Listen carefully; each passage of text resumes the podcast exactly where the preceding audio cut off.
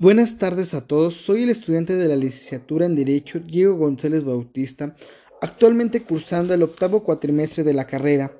Hoy, en materia de juicio de amparo, voy a hablar acerca de la aplicación de los escritos en suspensión de materia de amparo. Para ello tenemos que definir que la suspensión en el juicio de amparo se debe entender como una, medida cautelar con virtud en la cual el órgano jurisdiccional que conoce de juicio de garantías en forma potestativa y unilateral ordena a las autoridades señaladas como las responsables de que mantengan paralizada o detenida su actuación durante todo el tiempo que dure la sustentación del juicio de amparo, hasta en tanto se resuelva en definitiva sobre la constitucionalidad o inconstitucionalidad de sus actos. Con la suspensión se impide que el juicio de amparo quede sin materia como consecuencia de la ejecución del acto reclamado y evita que el quejoso sufra de molestias mientras se resuelve en definitiva el juicio de las garantías. De igual forma, la suspensión en el juicio de amparo debe entenderse como la detención del acto reclamado, de materia que si no se ha producido no nazca, si ya se inició, no prosiga, con la finalidad de que se detenga temporalmente, que se paralizan sus consecuencias o resultados y que se evite su realización. El objeto de la suspensión es conocer la materia del juicio de amparo.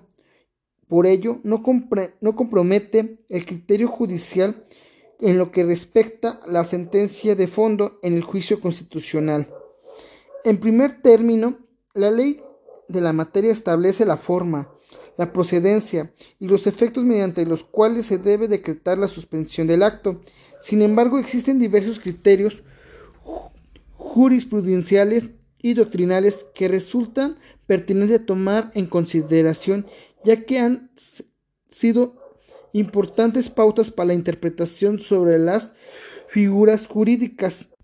De acuerdo al artículo 127 y 128 de la Ley de Amparo establece que la suspensión de amparo procede de dos formas, de oficio o de petición de parte, de parte agraviada.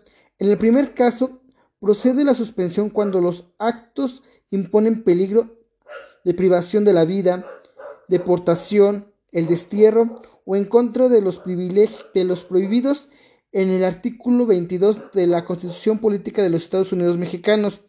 En cuanto a la procedencia de la suspensión a petición de parte, la ley de amparo determina dos momentos distintos en el que el juez decreta. El primero de ellos es la suspensión provisional y el segundo se refiere a la suspensión definitiva.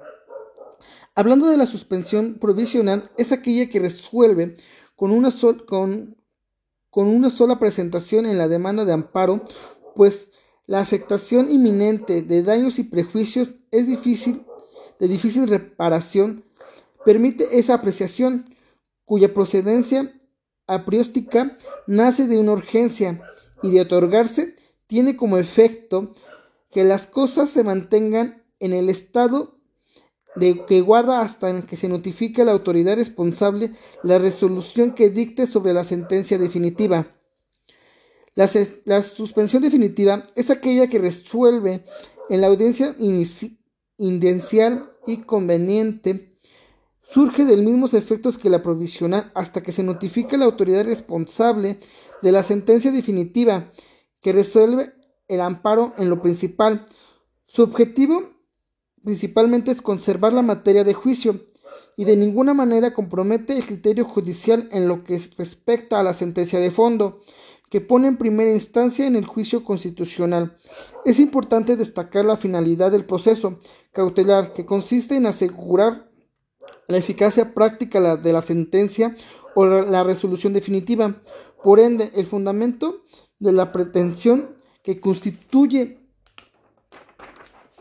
la que constituye el objeto de esta medida no debe depender de un conocimiento exhaustivo y profundo en la materia de controversia en el proceso principal, sino su conocimiento periférico o superficial dirigido para lograr una decisión de mena probabilidad respecto a la existencia del derecho discutido durante el proceso.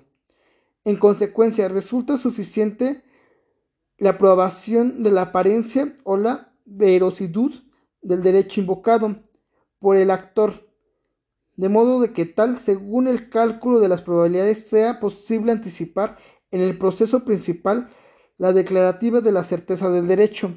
Por otra parte, para saber cuánto procede o no la suspensión de los actos reclamados en materia de amparo, es necesario conocer las diferentes clases de actos, pues mediante estos pueden determinar la manera más eficiente no sólo que sea decreta o no la suspensión, sino también la resolución del fondo del juicio de garantía. De manera genérica, los distintos tipos de actos pueden clasificarse en cinco grupos. A. Conforme a su, su actor, de los cuales derivan los actos de la autoridad y de los particulares. B. Por su realidad, que se refiere a los actos existentes e inexistentes. C. Por, su naturaleza, los cuales se dividen en declarativos, constituidos, prohibidos, homicidios o negativos. D. Atendiendo al sentido de la resolución que se puede ser positiva o negativa. Y E. Al tiempo que se desarrollan los efectos entre los cuales se encuentren los actos consumados futuros e inminentes. Cada uno de los actos mencionados cuenta con ciertas características especiales que los distinguen mediante las cuales se puede analizar si resulta procedente la suspensión. La suspensión se, podrá pedir en cualquier tiempo mientras no se dicte sentencia ejecutoria. En cuanto al quejoso que solicite la suspensión aducida a un interés legítimo, el órgano jurisdiccional la concederá cuando el quejoso acredite el daño inminente e irreparable a su pretensión en cuanto éste se niegue y el interés social que justifique su otorgamiento. En ningún momento el otorgamiento de la medida cautelar podrá tener por efecto modificar o restringir el derecho sin conseguir aquellos que no haya tenido el quejoso antes de la presentación de la demanda. De acuerdo al artículo 132, en caso de que sea procedente la suspensión, pero pueda ocasionar daño y prejuicio a terceros, o la misma se concederá al quejoso deberá otorgar garantía bastante para recuperar el daño e inmenizar los prejuicios que con aquella le causere, si no obtuviese la sentencia favorable en el juicio de amparo, en cuanto con la suspensión pueda afectarse los derechos del tercero interesado que no sean estimables en dinero. El órgano jurisdiccional fijará discretamente el importe de la garantía. La suspensión considera los núcleos de la población que no requiera la garantía pura para que surga sus efectos.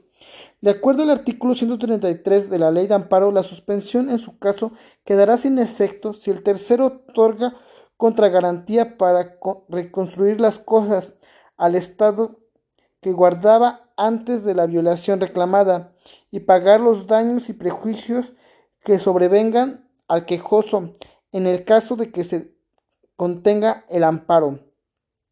No se emitirá la contragarantía cuando se ejecute el acto reclamado sin quedarse la materia del juicio de amparo o cuando resulte el que estremece difícil distinguir las cosas del Estado que guardaba antes de la violación.